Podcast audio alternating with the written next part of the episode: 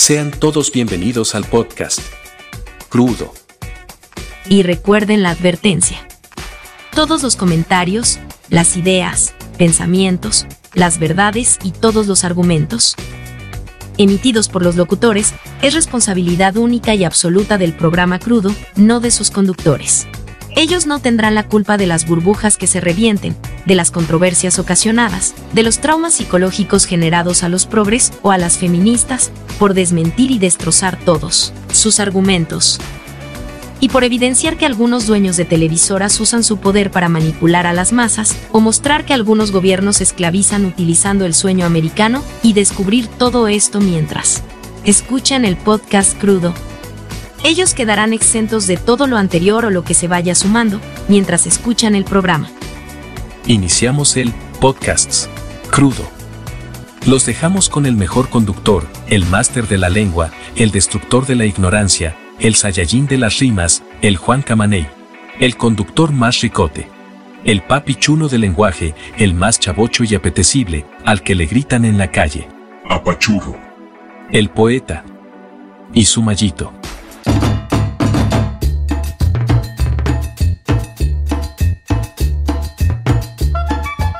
Bienvenidos a otro episodio más de su podcast funable, Crudo. Hoy tenemos la, el orgullo de hablar de un personaje, un conductor que ha guiado por el buen camino a muchos y por el mal camino a otros. Un personaje que es ídolo y villano a la vez, que ha compartido su sabiduría, que ha irradiado con su conocimiento y con su característica, con su forma muy peculiar de conducir. Es sin duda una parte esencial dentro del mundo de la conducción y más concreto del deporte. ¿Cómo estás, poeta? ¿Cómo estás el día de hoy, poeta? Bienvenido, poeta. ¿De qué vas a hablar ahora, poeta? Pues de, un tipo, creo que, digo, al menos para mí es admirable en el sentido en que si hablamos de periodismo deportivo, pues me parece que José Ramón Fernández es, y mucha gente lo considera así, pues una institución en el tema, si no es que la institución en el tema de, pues, hacer periodismo deportivo. Creo que lo, lo, que llama la atención de José Ramón Fernández pues es precisamente cómo es que, surge, digo, él es hijo de españoles eh, y tiene la intención ¿no? de trabajar en la televisión, comienza en Deporte B muy joven y va inmiscuyéndose sobre todo en el mundo del fútbol en donde pues llega a trabajar en Imevisión, que es una, era una empresa estatal televisiva, que era el Canal 13, y en un momento me parece, digo, yo creo que, que sí es algo que él piensa, o sea, que, piensa en esencia, comienza esta animadversión en contra del América. Y yo, por ejemplo, me acuerdo, o sea, los, los primeros recuerdos que tengo de José Ramón Fernández es narrando los partidos en el Estadio Jalisco que se transmitían en Imevisión en Canal 13.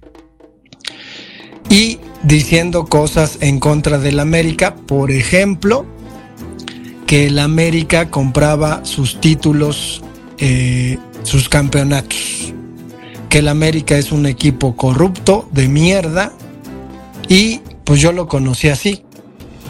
¿Cómo lo conocías tú, Sila? También como la parte opositora a Televisa, sin duda creo que esta eh, afición que se marca mucho el debate en que quién tiene más aficionados, el América o las Chivas.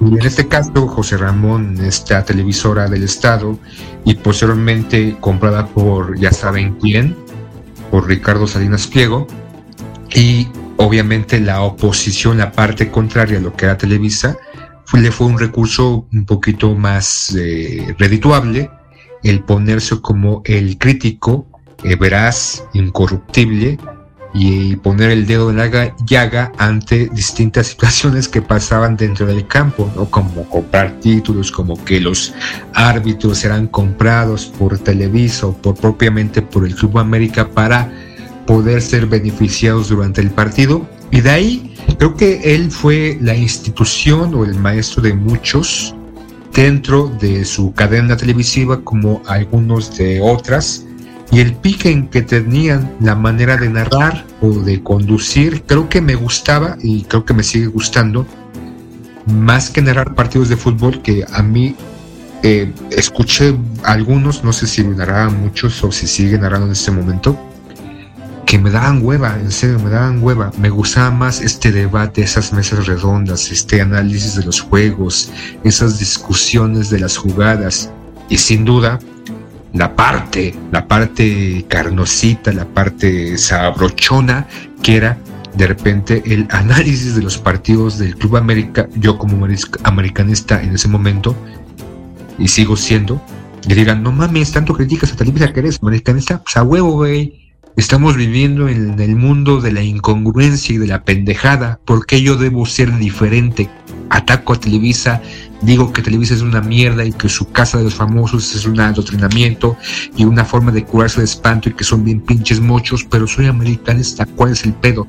Y ver o escuchar a José Ramón a veces me gustaba porque soy, soy de alguna manera masoquista y escucharlo de repente me enojaba y me exaltaba, pero también me gustaba. Me duele, pero me gusta. Me asusta, pero me gusta. Pues a, mí lo que, lo que más me, me, comenzó a llamar la atención, por ejemplo, y creo que era el programa de En Caliente, que no sé si era entre semana, medianoche, como 9, 10 de la noche, y empezaban con los debates, obviamente intentando mostrarle a los aficionados otra parte del fútbol, pues polémica, en la que pues se planteaban muchas, muchas cuestiones, ¿no? Entonces a mí me, me gustaba el asunto. Sin embargo, hay que decir también que de pronto para la prensa deportiva, José Ramón Fernández fue visto como un pinche traidor porque se enteró antes del Mundial de Italia 90 que México en una Copa del Mundo juvenil había llevado a cachirules. Y entonces, pues como un periodista deportivo, lanzó la información, güey. Y lo que pasó, pues fue lo inminente.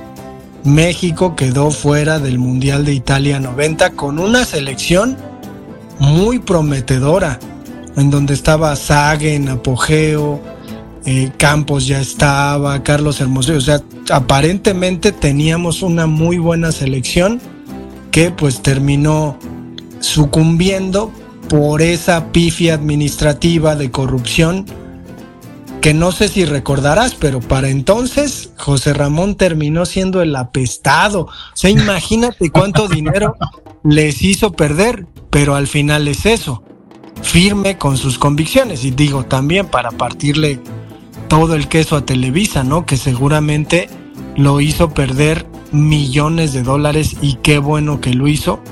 Pero no sé si lo recuerdes, Sila. Esa parte en, concreto la tengo un poquito olvidada, no soy como tú que recuerdas desde el segundo en que naciste, entonces no la tengo muy presente en realidad, entonces no te puedo decir, pero sin duda esa pifia de llevar a los cachirules y al final de cuentas eh, no, no, no, ni sé cómo quedó en ese torneo juvenil o de menores de 23 años al llevar a los cachirules, ganaron o no ganaron, supongo que no, pero evidenciar ese acto de corrupción y que marca un poco lo que ha sido el fútbol mexicano, obviamente auspiciado, manejado por Televisa, y que posteriormente se unió TV Azteca a esa manipulación del fútbol mexicano. Lo que más me gustaba, ya entrando un poco, regresando un poco al tema de José Ramón, era la discusión que tenía con Faitelson. Creo que hacía un programa menos, menos acartonado que lo que podemos ver en Televisa, y sobre todo este debate, ese tipo de debates en caliente. Si era en caliente, ¿cuál era el programa que tenía en las tardes? fútbol picante, ¿no? algo no, pero en TV todavía antes de irse de, tele, No recuerdo, no recuerdo cómo se llamaba. ¿Los protagonistas?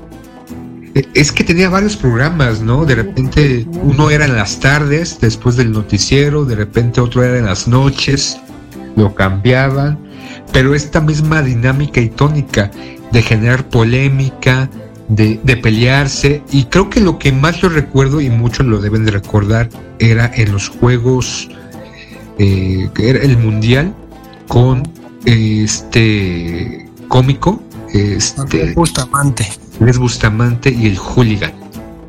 Bueno, y también salía Víctor Trujillo. Y Víctor Trujillo antes de irse a Televisa y posteriormente de ser un vendido de, de los grupos televisivos como muchos suelen ser y ponemos nuestra carta en la mesa. Si alguna televisora quiere contratarnos por algún varito, nos alineamos a su filosofía porque somos unos prostitutos de la información como todos los demás. Pues sí, yo, yo creo que, que por ahí marcaba una línea, ¿no? En la que sí, o sea, e, era evidente el asunto de que estaba en contra de Televisa, pero también al estar en contra de Televisa, pues estaba en contra de ciertas cosas que regían nuestro país, particularmente con el PRI, ¿no? Entonces estos personajes, digo, más Víctor Trujillo con el personaje de Broso comenzó a hacer, ¿no? Una especie como de intervención dentro de la política doméstica de nuestro país, pero pues sin duda los, los personajes creo que más entrañables de los mundiales eh, y de, las Olimpiadas, pues venían de, esos protagonistas, protoprotagonistas, ¿no? En donde Faitelson pues andaba ahí cubriendo, me acuerdo que Faitelson, por ejemplo, cubrió la explosión en Atlanta en el 96 y todo en general, ¿no? Es decir, hacían un programa de revista pues bastante bien estructurado que pues Televisa no, no ha podido superar, ¿no? Al final creo que no sé si, si la producción, José Ramón lo concibió como tal, pero solía haber como mucha química entre quienes intervenían, digo, en un... Ya no recuerdo si sí si, llegó a ir a algún mundial, yo creo que sí, no sé a cuál, pero yo creo que sí, quizás al, al 2002 con Martinoli, con Luis García, Faitelson y pues él, que ahora hacen un, una especie de, de, equipo, ¿no? Patrocinado por Telcel durante las Olimpiadas y los Mundiales, donde aparecen ellos cuatro debatiendo y comentando. Pero pues habría, ¿no? Que, que repasar los personajes que a partir de, esta apertura de José Ramón Fernández, pues aparecieron. ¿A cuáles recuerdas, Sila?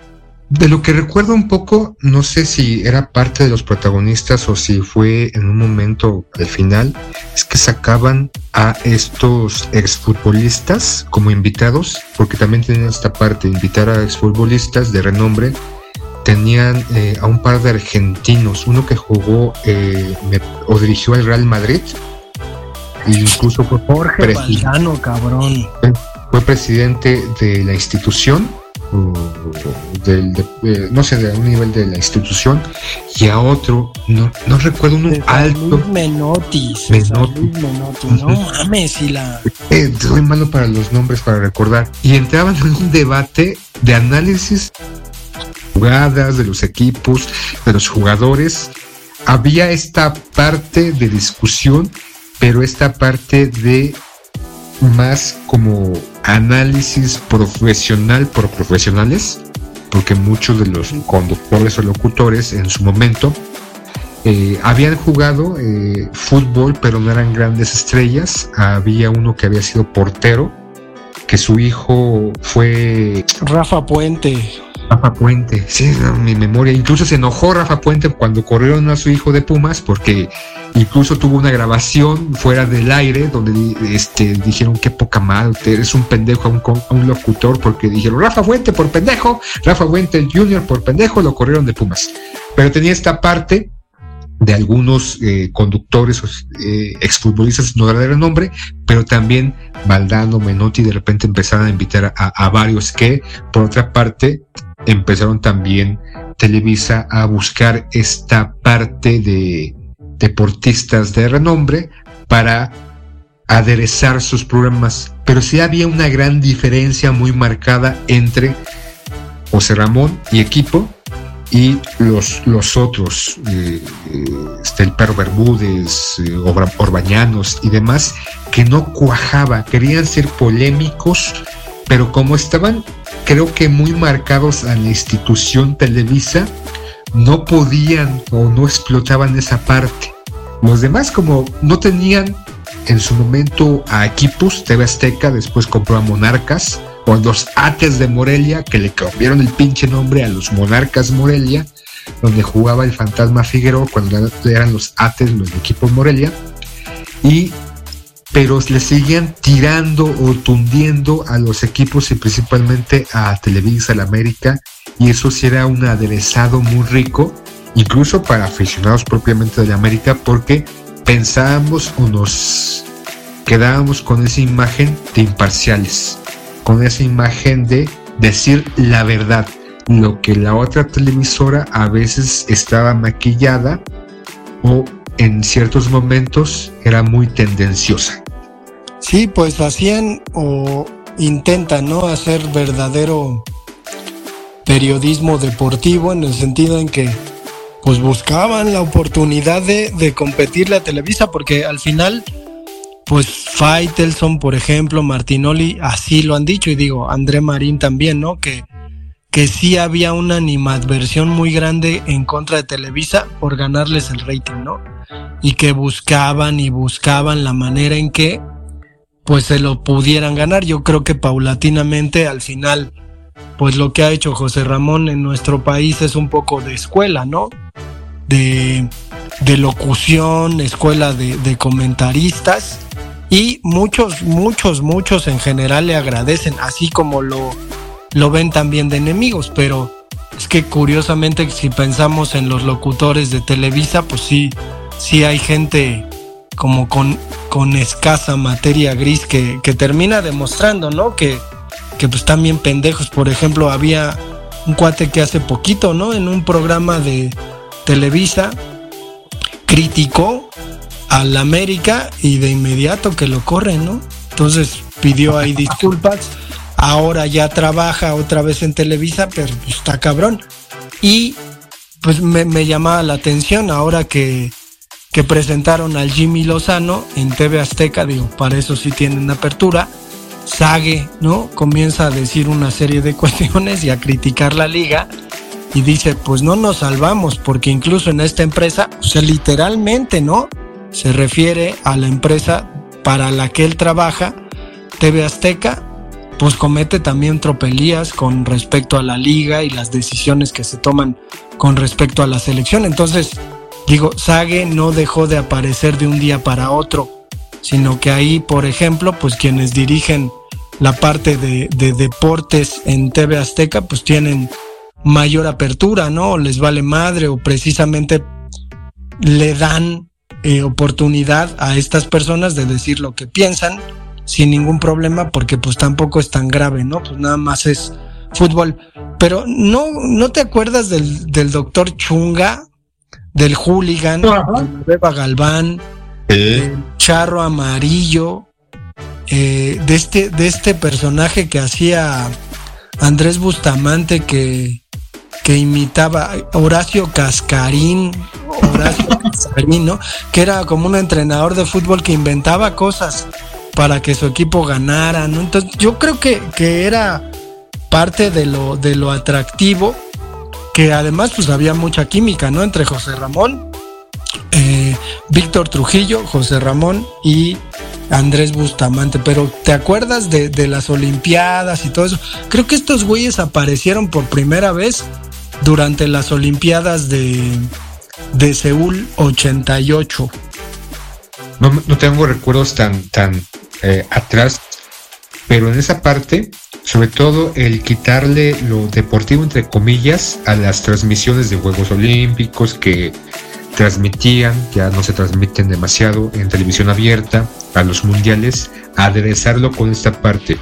Víctor Trujillo, Víctor Trujillo en su momento junto con Andrés Bustamantes y la química existente que se detonaba al final de las transmisiones o el último día de transmisiones en donde salía el hooligan y decía José Ramón estoy buscando un chaparrito ¿dónde estás José Ramón? creo que era lo que muchos esperábamos porque lo que generaba José Ramón eh, nos cayera bien o nos cayera mal sobre todo si nos caía mal, era esta molestia y ver a Andrés Bustamante partiéndole su madre a José Ramón al final de estos eventos deportivos nos causaba regocijo, alegría y nos generaba esta satisfacción de darle una madriza, entre comillas, al chaparrito. Y por otra parte, Televisa buscó en su momento regresar con comedia recuerdo que llevó a Facundo, creó el compayito, una mierda asquerosa porquería, y otros personajes cómicos que fueron este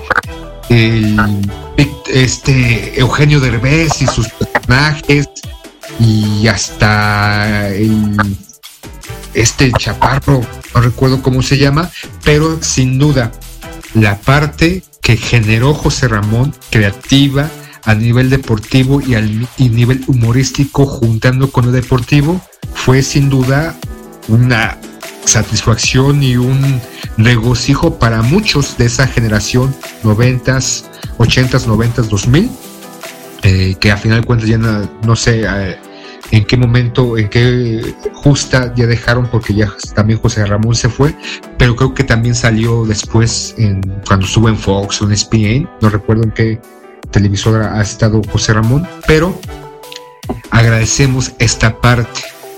Y repito, ver madrear a José Ramón fue regocijo, incluso hasta el punto, no, no sé si te acordarás de esta nota cuando era un asiduo de los toros y que Pajarito saltó la barra para darle un llegue a José Ramón y se hizo escarnio, incluso hasta memes en su momento, o esas caricaturas de, de José Ramón y el pajarito.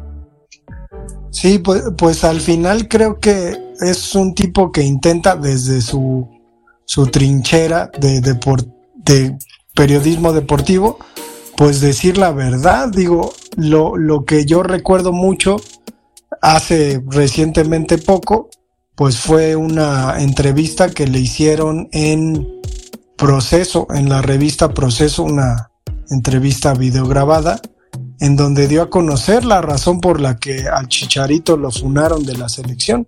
Y lo dijo así, ¿no? O sea, lo dijo porque lo sabía y porque ese era el espacio donde lo tenía que decir, un lugar serio donde se rinde cierta pleitesía a la verdad, intentando ser objetivos, pues dijo, ¿no? Chicharito metió putas al hotel. No, neta, neta, metió putas al hotel. Entonces, pues pues es la verdad, ¿no? Y por eso no lo quisieron, ¿no? Y por eso lo sacaron de la selección. Y, la otra que me sorprendía mucho, o sea, me sorprendió mucho porque esta entrevista fue antes del Mundial y dijo, está ahí, si quieren ir a buscar, está ahí, dijo, México pierde con Argentina, empata con Polonia, le gana Arabia Saudita no sé si califique. Y está ahí, ¿eh? Me, me llamaba mucho la atención porque escuché antes la entrevista del Mundial y después, y pues corroboras, ¿no? Que esta cuestión de cuando ellos dicen es que los, los directivos del fútbol mexicano no saben nada del fútbol, pues este cuate sí sabe de fútbol. Y pues vamos a dejar el episodio hasta acá. Nos escuchamos para el siguiente. El programa ha concluido. Ya se la saben, vayan a escuchar otro episodio de Crudo, nos escuchamos la próxima.